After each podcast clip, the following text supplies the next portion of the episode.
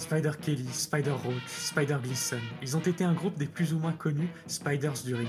Le nom de Spider araignée n'aurait jamais été aussi bien adapté qu'à Brown, la grande mouche noire.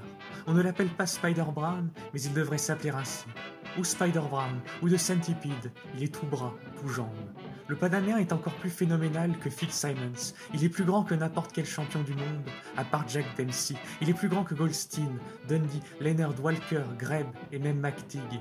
Et pourtant, il ne pèse que 112 livres. Il est aussi mince qu'une bielle. Il doit mesurer au moins 5 pieds et 9 pouces, mais il pèse seulement, je le répète, 112 livres. Ses jambes sont comme des tuyaux de pipe. Les bras sont comme des tiges de maïs. Ils sont longs, proportionnés à sa taille. Il projette ses coups comme si ses poings étaient des pierres lancées par une fronde.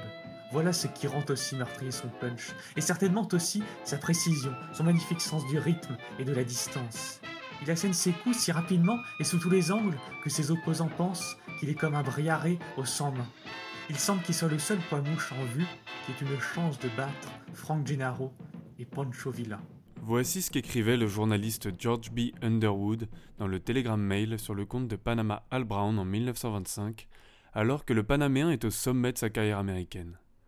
Dix ans plus tard, c'est un tout autre boxeur qui franchit les cordes du carré magique valencien. Vous écoutez La Boxe et les Boxeurs, un podcast dédié à l'histoire du noble art présenté par Benjamin Mécham et Corentin Assailly. L'émission d'aujourd'hui est consacrée à la carrière parisienne du boxeur Alfonso Teofilo Brown, que vous connaissez sans doute mieux sous le surnom de Panama Al Brown. Personnage haut en couleur s'il en est, nous traverserons ensemble son histoire pour mieux mettre en lumière son époque.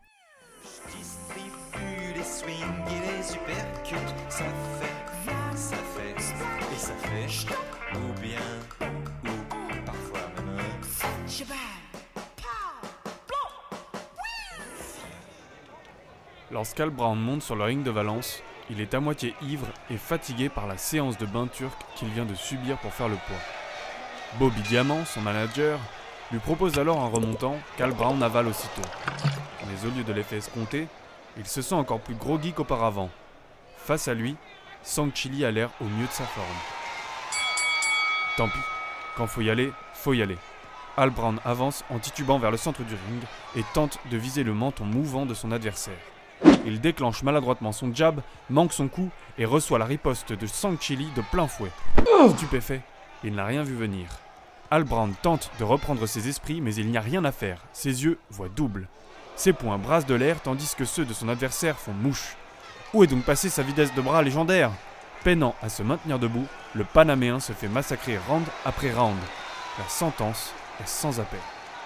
Vainqueur au point, à l'unanimité des juges, et nouveau champion du monde des poids coqs, Balthazar, Wenger, Hervas, Chili. C'en est trop pour Al Brown, qui s'écroule sur lui-même victime d'une syncope.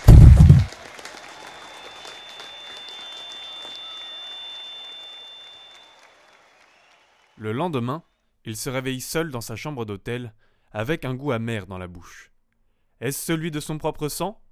Ou bien commence-t-il à comprendre la supercherie?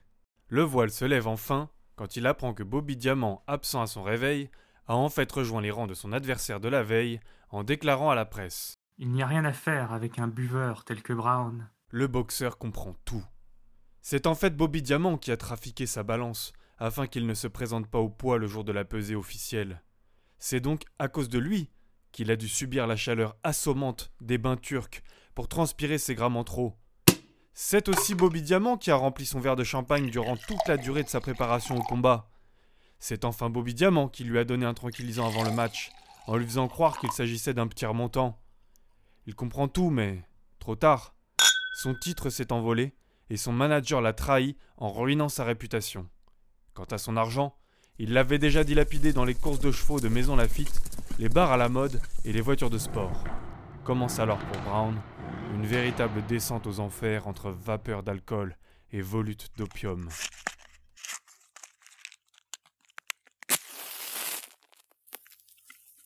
Entre deux chasses aux dragons, Al se souvient de son enfance au Panama. Il se souvient de son père. Ancien esclave du Tennessee, il était venu travailler sur le chantier naval du canal de Panama à l'appel de Ferdinand de Lesseps en 1880. Le jour de sa mort, Alfonso n'avait que 13 ans.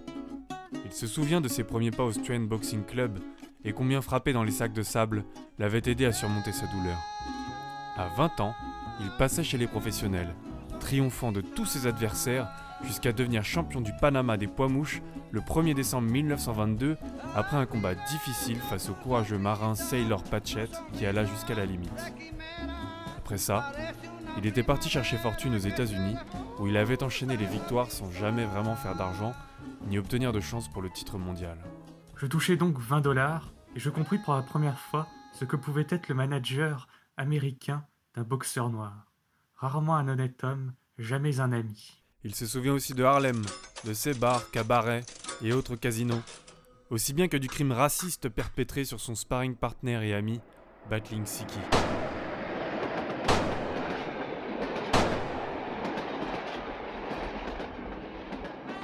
Ce crime avait donné une raison de plus à son départ pour la France, loin de la ségrégation raciale qui l'empêchait de devenir champion du monde aux États-Unis.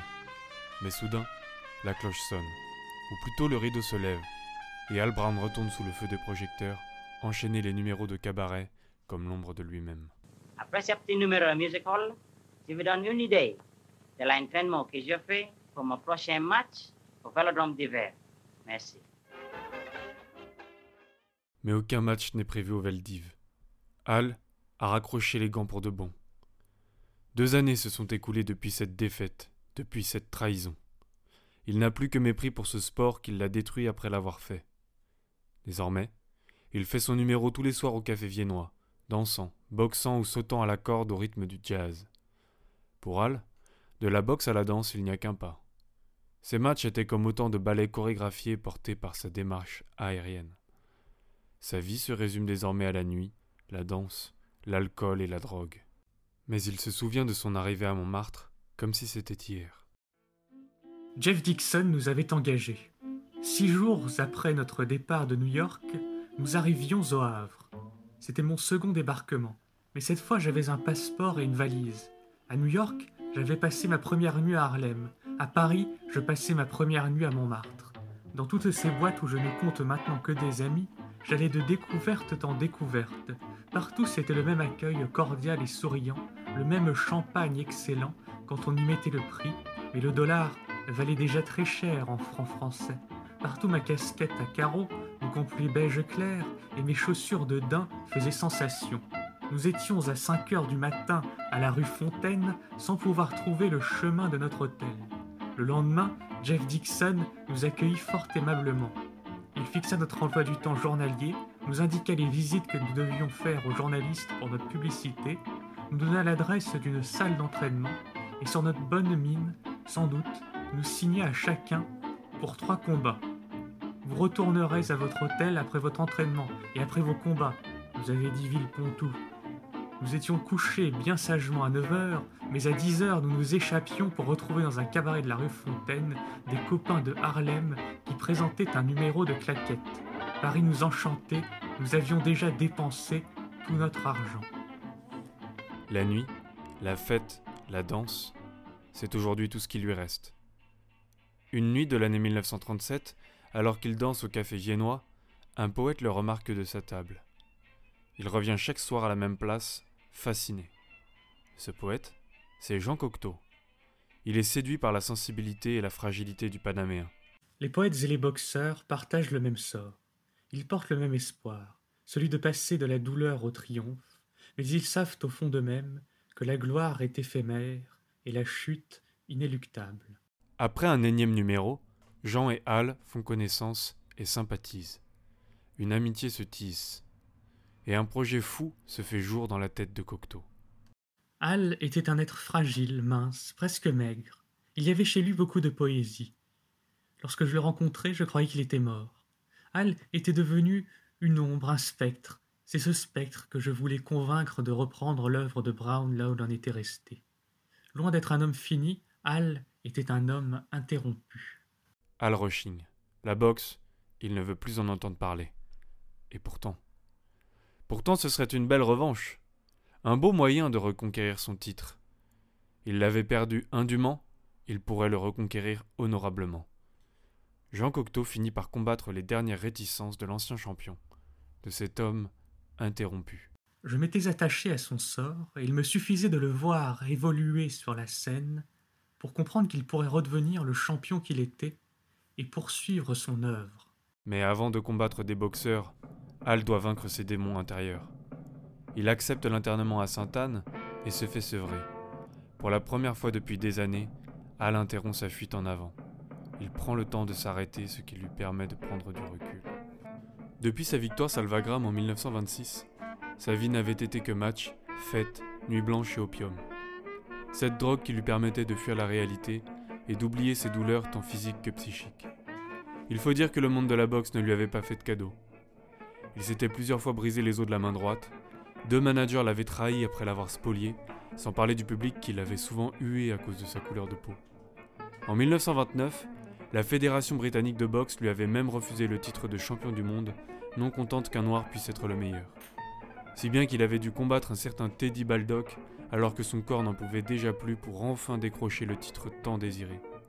Tout l'argent généré était passé dans une écurie de chevaux de course à Maison Lafitte, des voitures de sport et des fêtes jusqu'au bout de la nuit. Et puis il avait attrapé la syphilis et perdu sa mère. La boxe ne lui avait finalement laissé qu'un corps en souffrance, des dettes et de la rancœur. Au fond de son lit d'hôpital, Al repense à la promesse que lui a faite Jean Cocteau. Après tout, raccrocher les gants, oui, mais pas sur un échec. Pas en donnant satisfaction à ce public qui le eut, à ses managers qui l'utilisent plus qu'ils ne l'entraînent. C'est Coco Chanel qui financera la désintoxication d'Al Brown et son entraînement. Fidèle amie de Jean Cocteau, elle considère que le boxeur est alors une des seules personnes de valeur de l'entourage du poète. Elle fait ainsi transformer sa ferme d'Aubigny en véritable camp d'entraînement. Mais l'entreprise est ardue. Alfonso n'est plus tout jeune. 35 ans, c'est déjà vieux pour un boxeur dont la consommation de drogue, cigarettes et alcool n'a fait qu'accélérer le vieillissement. Par ailleurs, toutes ces années passées sans faire de sport n'ont qu'empâté Al Brown, bien loin de son poids de forme. Cela vous donne un léger aperçu du parcours du combattant qui attendait le Panaméen et son nouvel entraîneur Bob Robert.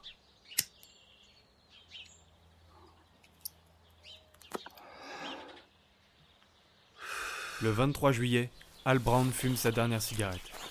L'œil décidé, il l'écrase du talon avant de s'élancer sur les chemins de campagne de sa longue foulée. Le souffle lui manque, mais pas le courage. Et sous les encouragements de son entraîneur, il sue les toxines que son corps emmagasine depuis tant d'années. Il court ainsi chaque matin 7 km à travers champs avant de multiplier les exercices de gymnastique, tandis que l'après-midi est consacré à la corde à sauter, au shadow boxing, au travail au sac de frappe et enfin au sparring avec des boxeurs de valeur tels que Triumphi et Hernandez. En seulement un mois, le phénix renaît de ses cendres sous les yeux ébahis de son protecteur.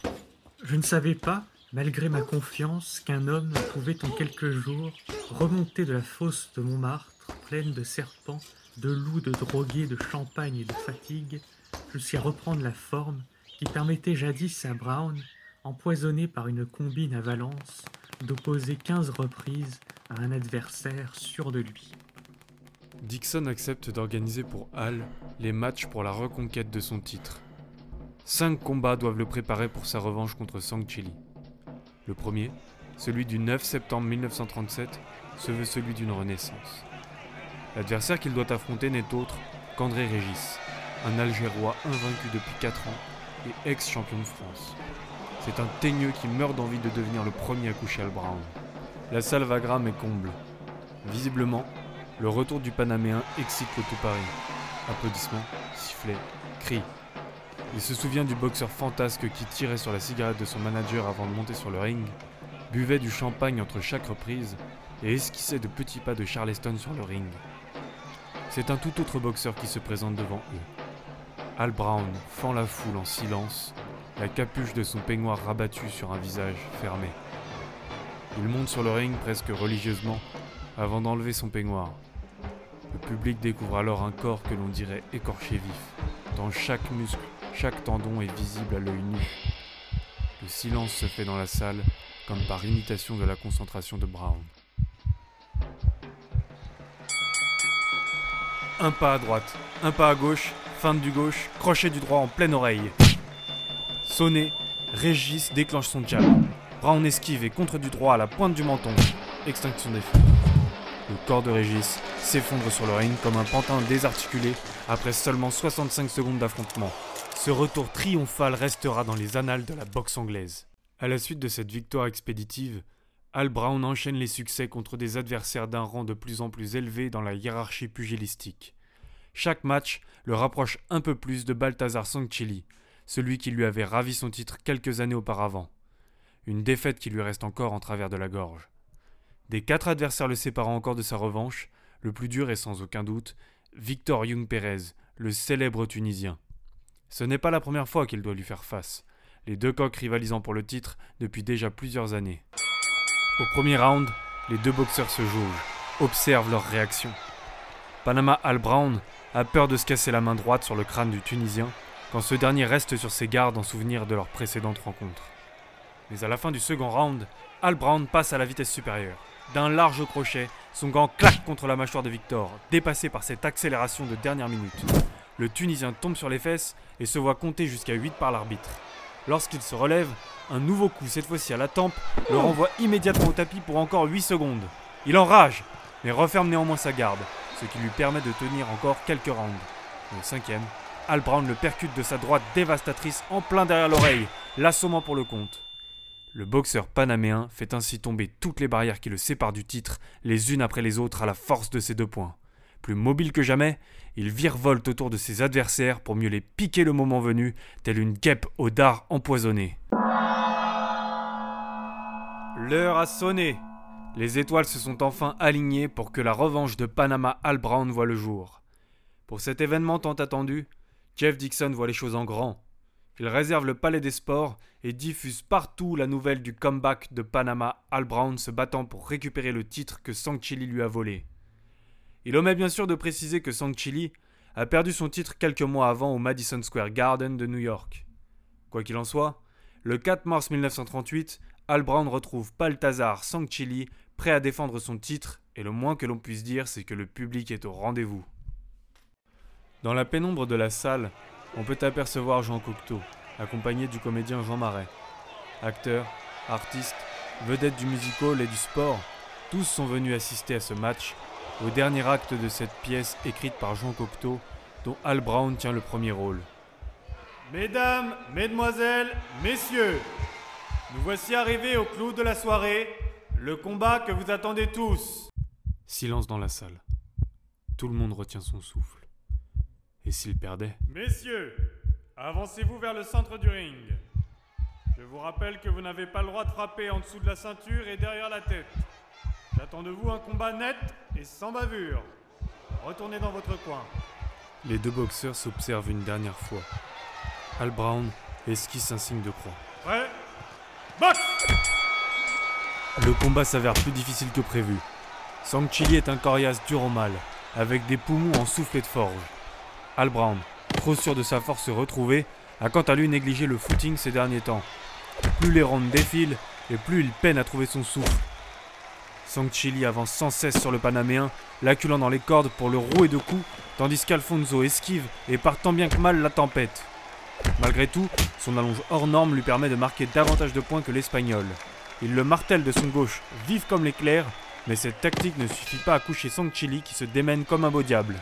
Jean Cocteau se ronge les sangs. Le monde de la boxe me surveillait du coin de l'œil à chaque match, convaincu que j'exerçais sur lui quelques pouvoirs hypnotiques et que de ma place, au bord du ring, je conduisais le combat. Lève-toi, Alfonso. Vas-y, cogne À bout de force, le Panaméen encaisse. Enfin, le match touche à sa fin. Al Brown est déclaré vainqueur de justesse, le visage en sang, mais sa persévérance a payé. Le voilà de nouveau champion du monde des poids coqs. Il y a néanmoins laissé quelques plumes aux grandes dames de son protecteur. Il faut quitter la boxe, crois-moi. Le milieu sportif te dira de poursuivre et de vaincre encore. Il se trompe, ni ton âge, ni ta manière de vivre ne te le permettent. Tu m'avais promis de reconquérir ton titre et je t'avais promis de t'aider jusqu'au bout dans cette étonnante entreprise. La chose est faite. Tu nous avais défendu d'avouer qu'une grippe t'empêchait de monter sur le ring avec toutes tes chances. Tu n'admettais aucune échappatoire. 38 degrés de fièvre et trois jours sans gymnase te faisaient courir un risque mortel. Lâche la boxe, tu la détestes. Tu voulais un acte de justice. La fameuse élite, à qui 4 rounds de fatigue font oublier 11 de miracles, ne mérite pas que tu t'épuises pour elle. La foule t'a prouvé qu'elle t'aimait et qu'elle te plaçait hors ligne. Profite de ton triomphe, n'imite pas les vedettes qui se prolongent et qui s'accrochent. Après la merveille de cette revanche, donne au monde l'exemple d'un homme qui laisse la place aux jeunes. Certes, je serai le seul à te dicter cette conduite, mais je te la dicte sans passion, puisque j'ai joué mon rôle et qu'une chute ne saurait m'atteindre. Vaincre d'autres comparses ne pourrait rien ajouter à ta gloire. Ceux qui te jalousent et qui te discutent nieront tes réussites, fussent-elles éclatantes. Ils insulteront tes juges, ils appelleront civière les épaules qui t'emportent, faiblesse une élégance d'âme qui t'empêche de frapper un ennemi qui perd l'équilibre et se découvre, morgue ton calme, fuite tes ruses. Par contre, le peuple qui t'aime ne peut plus rien apprendre après les onze rounds où tu multiplies les retrouvailles en face d'un adversaire inactif et ne cherchant qu'à se protéger contre la foudre. Refuse de te battre, abandonne les cordes, promène à travers le monde un numéro qui à tous de voir le spectacle de ta force fragile. La compétition est peu de choses comparée au trésor de ta danse terrible. La foudre, le cobra, le sort ne frappe pas plus vite que ton poing noir. Je te le répète, observe les vieilles étoiles et les ruines qui couvrent nos murs de leurs affiches. Essaye du neuf, une surprise après une surprise, un coup de chapeau magistral. Mesdames, messieurs, je veux vivre, j'ai prouvé ce qu'il fallait prouver à d'autres. On m'avait escamoté nos titres, j'ai été le reprendre dans la poche de celui qui me l'avait escamoté. Je le lègue à celui qui se montrera digne. Offre ce coup de théâtre extraordinaire. Un poète voulut qu'un boxeur redevint champion du monde. Redevenu champion du monde, l'entreprise cesse. Une dernière rencontre, Engelmann.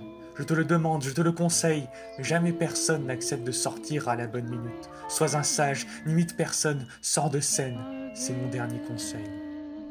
Allongé sur son lit, Al contemple un smoking qui ne semble pas à sa place dans son minuscule Galta de Harlem.